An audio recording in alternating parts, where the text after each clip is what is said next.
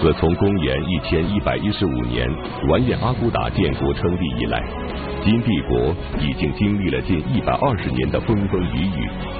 他不仅创造过仅用十二年就灭辽平宋的奇迹，也曾见证过大定之治的盛世景象，然而却始终逃不脱衰亡的命运。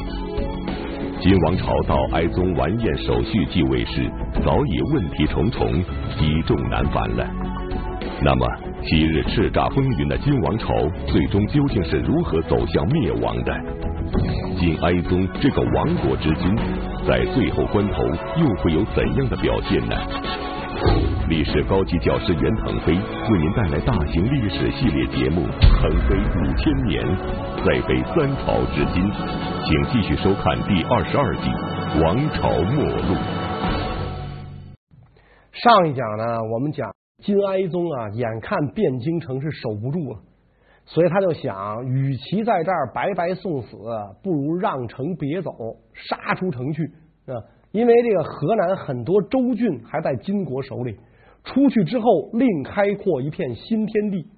出城之前，哀宗皇帝到后宫跟太后、皇后、妃嫔、公主诀别。哀宗皇帝跟他们讲：“我不能带你们走。”出去兵荒马乱，安全没有保障。你们在汴京城里最安全，蒙古人死活也打不进来。我出去呢，招兵买马。既然朝廷发圣旨没用啊，兵将不听调遣，看见我本人，他们总得认我这皇帝吧？啊，我领兵回来解汴京之围，到时候呢，大家还有相见之日。哀宗皇帝一咬牙一跺脚走了，妃嫔公主是痛哭流涕啊！啊，知道这一去就再也见不着了。皇上在这儿的时候，汴京城是安全的，大家为了保护皇上才玩命。皇上走了，还把兵都带走了，你说我们跟这儿能安全吗？谁为了保护我们玩命啊？哀宗皇帝也知道啊，这一去就是永别了啊！回望汴京城，潸然泪下。这一去啊。就真的再也没回来。皇上离开汴京之后，留下两个宰相防守汴京啊，特别是把这个汴京城的防守重担交给了西面元帅崔立。崔立是个啥人呢？史记记载，此人性淫狡，常思乱以快其欲啊，就这么一个东西。崔立常以自己未能官居三品而感到羞耻，就盼着呀天下大乱啊，他好有机会出头露面。现在皇上走了，防守的重任交给我了，于是呢，他就带着两个同伙包围了宰相的办公地点，闯进去就把这俩宰相杀掉。然后这个崔立就冲进了宰相家，把里边东西全抢走，运回自己家，召集汴京百姓啊。说二相误国，我把他们杀了，为你们谋条生路，你们愿意吗？老百姓高喊愿意。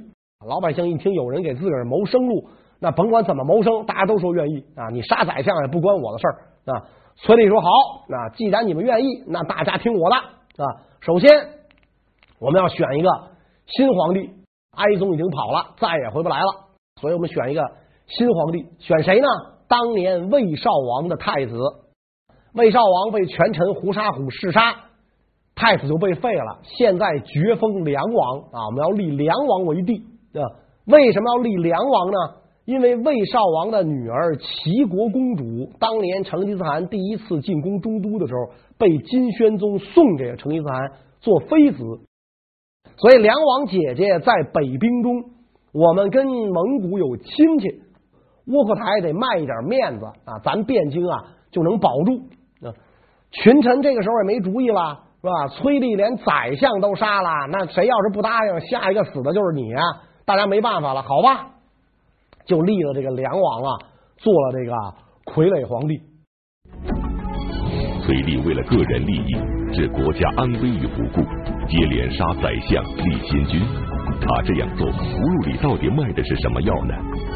汴京城里的百姓和皇族宗室，落在这样一个人手中，等待他们的又将是怎样可怕的命运呢？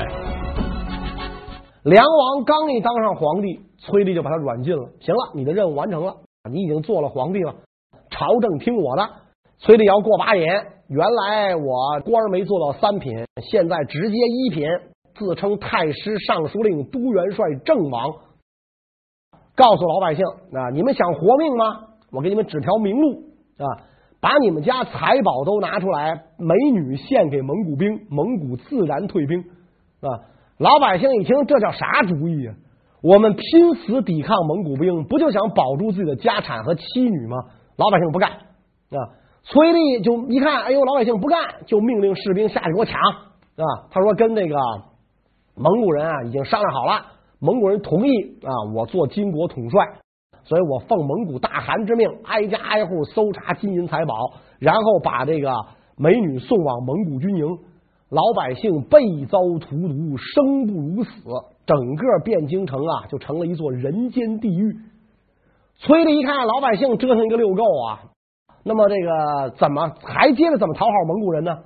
就决定把留在汴京城内的完颜氏皇族一锅端，保全自己一身富贵。所以崔立就逼着金国的皇太后、皇后、梁王、京王以及宗室五百多人北行。这一幕就跟一百多年前的这个靖康之变惊人相似。金国皇族的待遇啊，还不如当年的北宋皇族。北宋皇族到了金国啊，虽然受尽屈辱，但是还活了下来。蒙古人没这个耐心啊。这金国皇族这几百号人送到蒙古军中之后，男的一律杀掉，女的就卖到北方草原上换牛羊去了啊。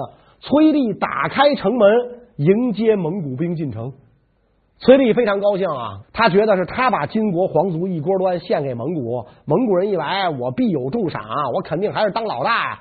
没想到蒙古兵一进城就打听，啊，说城里谁家最有钱？老百姓说崔立他们家最有钱，对吧？那肯定的呀，对吧？你想你把皇族百姓的钱都搜刮完了，搁自己家，肯定你们家最有钱。蒙古兵一听崔立家最有钱，我管你跟大汗有啥约定啊？你反正跟我没约定，就冲进崔立家抢了个底儿料啊！不但把所有金银财宝全抢走了，连他的妻妾都瓜分干净了。崔立回家一看，什么都没了，伏案痛哭，悔之晚矣，是吧？崔立这个人呐，谄媚蒙古，欺压百姓，虐待士卒，不但贪财，而且好色。他帐下有一员将领，妻子十分貌美。崔立老想把这个人的妻子啊占为己有，就老派这个人出差。但是这个将领很聪明，每次出差都把家属带着走。崔立特别生气啊，他又有苦说不出来，他不能跟那将领说：“你走你的，你把你媳妇留下来。”他他不能这么干，对吧？他就想着把这个人杀掉。啊！我一定要把这个人杀掉。这个人也明白崔杼的忍耐是有限度的，早晚有一天他恼羞成怒会对我动手，怎么办呢？只有先下手为强了啊！于是这员将领就联络崔杼帐下的军官啊，说崔杼欺君误国啊，咱们的亡国之祸都是崔立招来的，公愿意不愿意和我携手除掉此贼，为国尽忠？大家都说愿意。是吧？城中百姓恨不得生食崔立之肉，有什么不愿意的？俩人就冲进崔立住住处，手起刀落，就把这崔立给宰了啊！就把这崔立给宰了，是吧？所以这个时候的汴京城啊，已经是这个一片狼藉、惨不忍睹了。金末元初，著名大诗人元好问曾经赋诗描写当时汴京的惨状。白骨纵横似乱麻，几年桑梓变龙沙。只知和硕生灵尽，破屋疏烟却数家。和硕生灵已尽，汴京城死了百万人都不止。嘴里虽然最后得到了他应有的下场，但是汴京城也只剩下残垣断壁了。皇族宗室和汴京城内百姓的命运，也真的让人叹息。那么此时哀宗皇帝究竟逃到了哪里呢？他还能改变自己和金国的命运吗？金哀宗的逃亡之路到哪里才是尽头呢？皇上这个时候是逃到了归德，随驾的亲军以及外地秦王之师渐渐云集，兵马日众。但是就又出了一个问题，什么问题呢？归德城小，养活不了这么多兵马，怎么办？是吧？所以这个归德城内的金国将领就建议皇上把城中部队遣散，是吧？你弄了这么多人来，我这养不活呀，凭什么都吃我归德的粮食啊？所以呢，你留点亲兵就够了。皇上这个时候不敢得罪归德守将啊，就只好把跟他来的这个云集来的秦王之兵遣散啊，你们哪儿来的回哪儿，或者哪儿有粮食你去哪儿救粮，只留下元帅蒲察官奴的四百五十名忠孝军和另外七百名士兵，只有这一千来人。归德地方守将就觉得自己是老大了，皇上是来投靠我的，应该听我的啊。即便皇上不听我的，起码朝中这些大将也应该听我的。蒲察官奴本来就对这个地方将领特别看不起，我是朝中元帅，你不过一个小小的地方守将，省军分区还得顶多也就是个副司令，是吧？如果不是国家有难，皇上逃到你这儿来了，你见我面的机会都没有。你是上校，我中将，你能见得着我吗？更甭提你跟我说话了。结果现在你居然要跟我平起平坐，是吧？所以蒲察官奴就跟皇上讲：“说陛下，咱不跟那儿待着了，是吧？河南有这么多州县，咱去哪儿不行啊？皇上您跟我走，是吧？”这归德守将就不乐意了。皇上在我这儿，我挟天子以令诸侯；皇上要是不在我这儿，我靠谁糊弄人去？所以这个地方这个归德这个守将啊，跟蒲察官奴的矛盾激化，蒲察官奴就要把皇上劫持走。皇上一看国难当头，双方矛盾闹得不可开交了，调解一下吧啊！于是皇帝设酒宴，想调节一下这个蒲察官奴跟地方将领的矛盾。结果酒席宴上，蒲察官奴就动手把那个将领杀掉。不但杀掉这个将领，还杀掉他手下三千多士兵，还杀掉了三百多随行大臣。国家都到了这步田地了，都城被攻陷，皇帝流亡在外，蒲察官奴啊，还干这种亲者痛、仇者快的事儿，还在自相残杀。这个时候呢，其他的这个金国将领啊，又干了一个昏招，想把皇帝迎到四川去啊。问题是四川不是金国的，是南宋的，是吧？金国将领呢，觉得我打不过蒙古，可以打得过南宋啊，干脆把南宋的四川抢过来，把皇上迎到蜀地，不就安全了吗？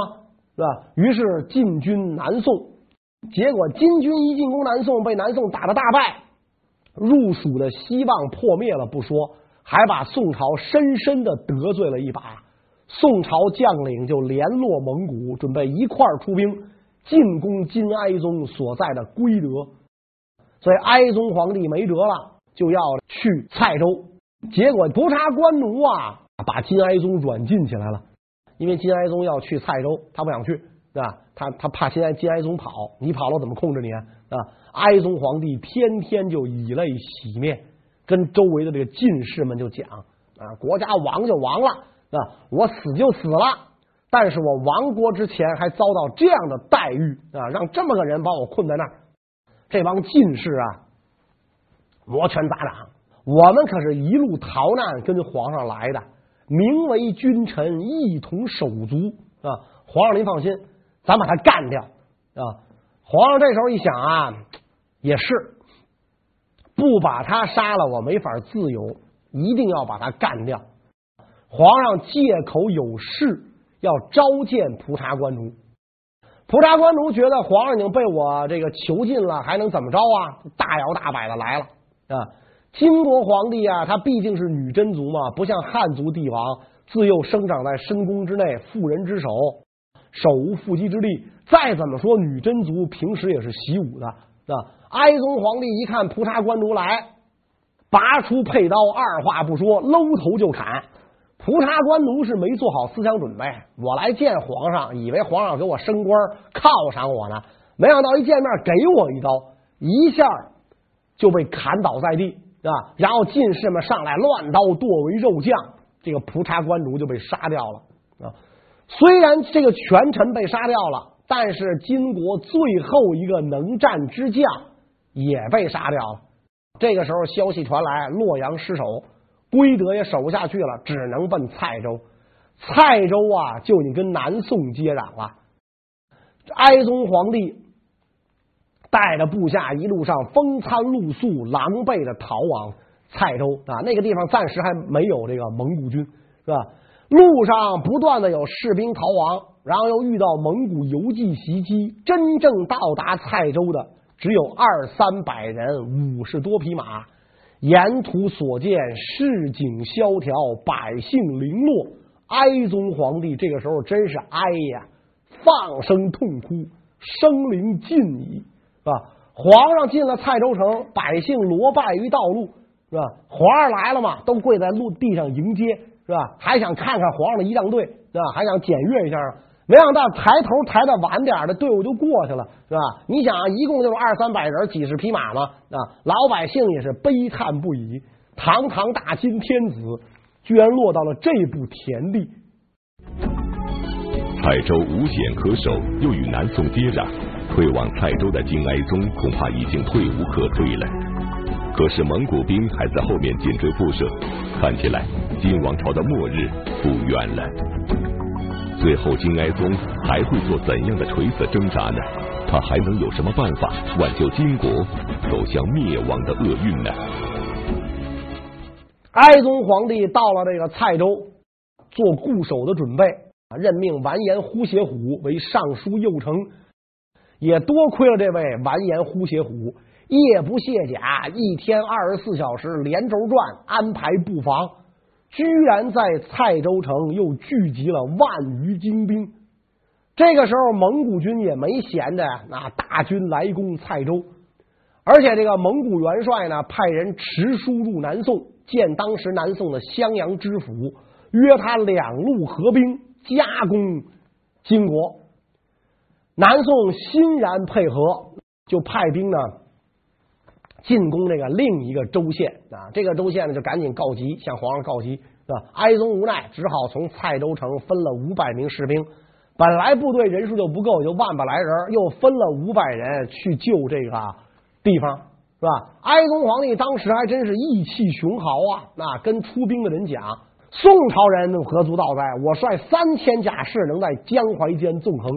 啊，哀宗皇帝到这个时候也是有点太没自知之明，能吹啊！当年你爸爸宣宗二十多万大军南侵都没有取得效果，你三千人怎么可能取得效果呢？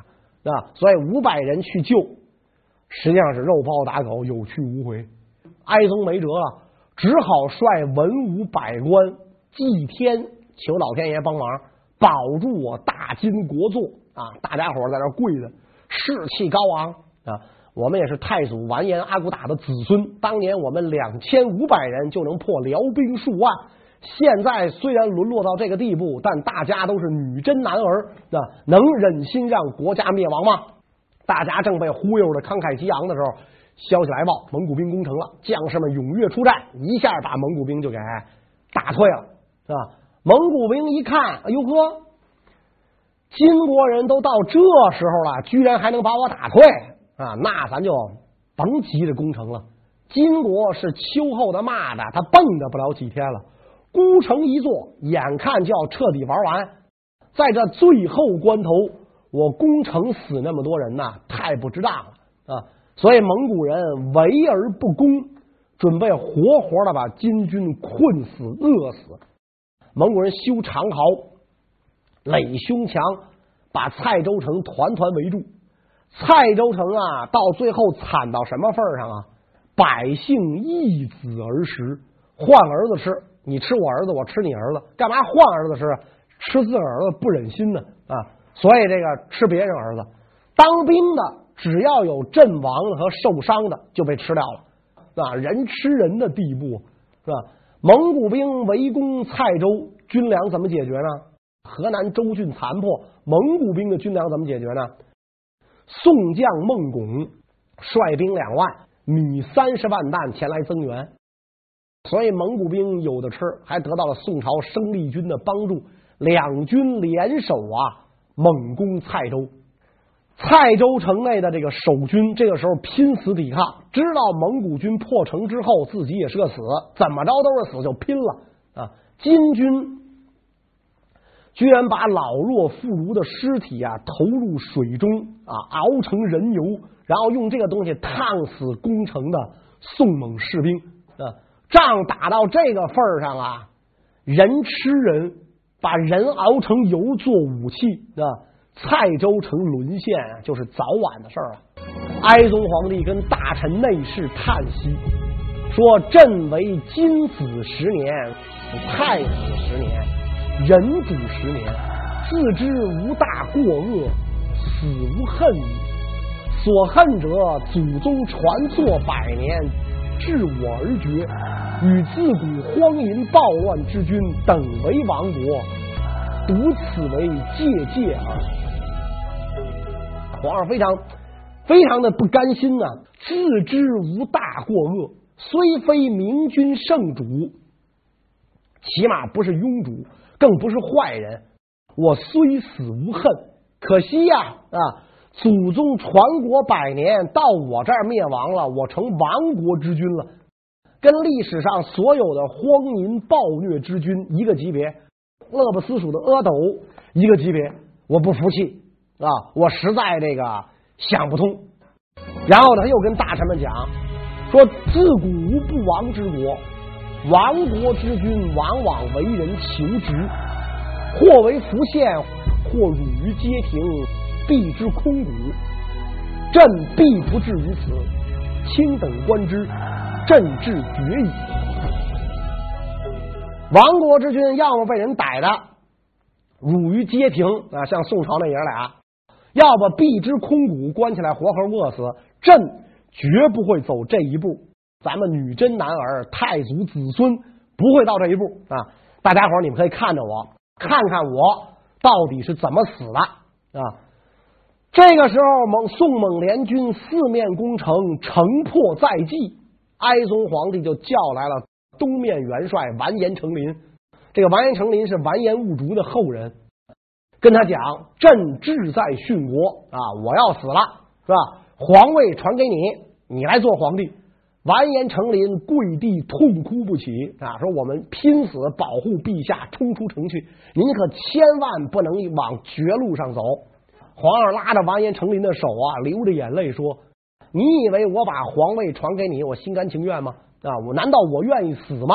啊，但是我太胖，我骑不了马啊，没有一匹马的。”驮动我啊，就是说这跑起来就不行了。而爱卿你是武将，身材轻巧，又有谋略，万一你要没死，咱大金国留下一脉啊！我希望你能做到这一点啊！完颜成林不得已哭着接受了帝位。哀宗一看自己的事业已成，就在幽兰轩自缢身亡，壮烈殉国。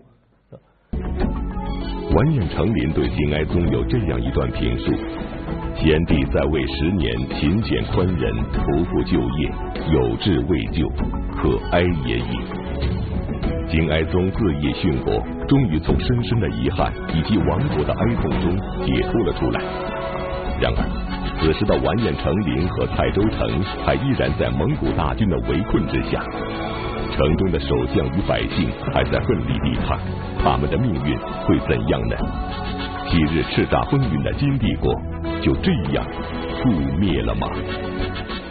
哀宗皇帝一死，完颜成林承袭帝位，赶紧召集百官，咱们商量最重要的事。皇上死了，庙号怎么上？是吧？赶紧给上庙号，君臣议定，庙号哀宗。君臣给这个哀宗上完庙号之后，赶紧放火把皇帝的尸体烧掉，以免被敌人侮辱。这个时候，蔡州城破，末帝完颜成林死于乱军之中。他是中国历史上在位时间最短的皇帝，估计也能创下世界史上在位时间最短的吉尼斯纪录。一个时辰都不到啊，俩俩俩俩多钟头。完颜成林就被杀了。哀宗殉国以后，尚书右丞完颜呼写虎率领一千多士卒啊，跟破城的蒙宋联军巷战。眼看不知，消息传来，主上自缢殉国了啊，末帝也不知所踪。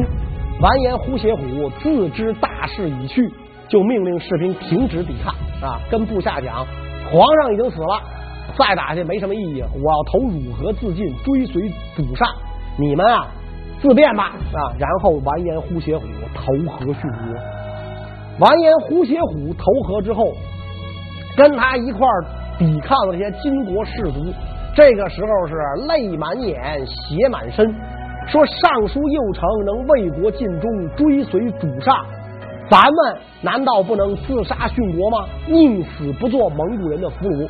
于是剩下这几百金军将士也纷纷自杀殉主，大有当年田横五百壮士的气节。宋蒙联军就打进了蔡州城，是吧？据说这个哀宗皇帝的尸体啊，当时没有烧透，是吧？这个因为那会儿没有汽油嘛，啊，烧得很匆忙，乱军之中马上敌人就要破城了，是吧，所以蒙古人就把这哀宗的尸体分了，这个金国就算是彻底灭亡了。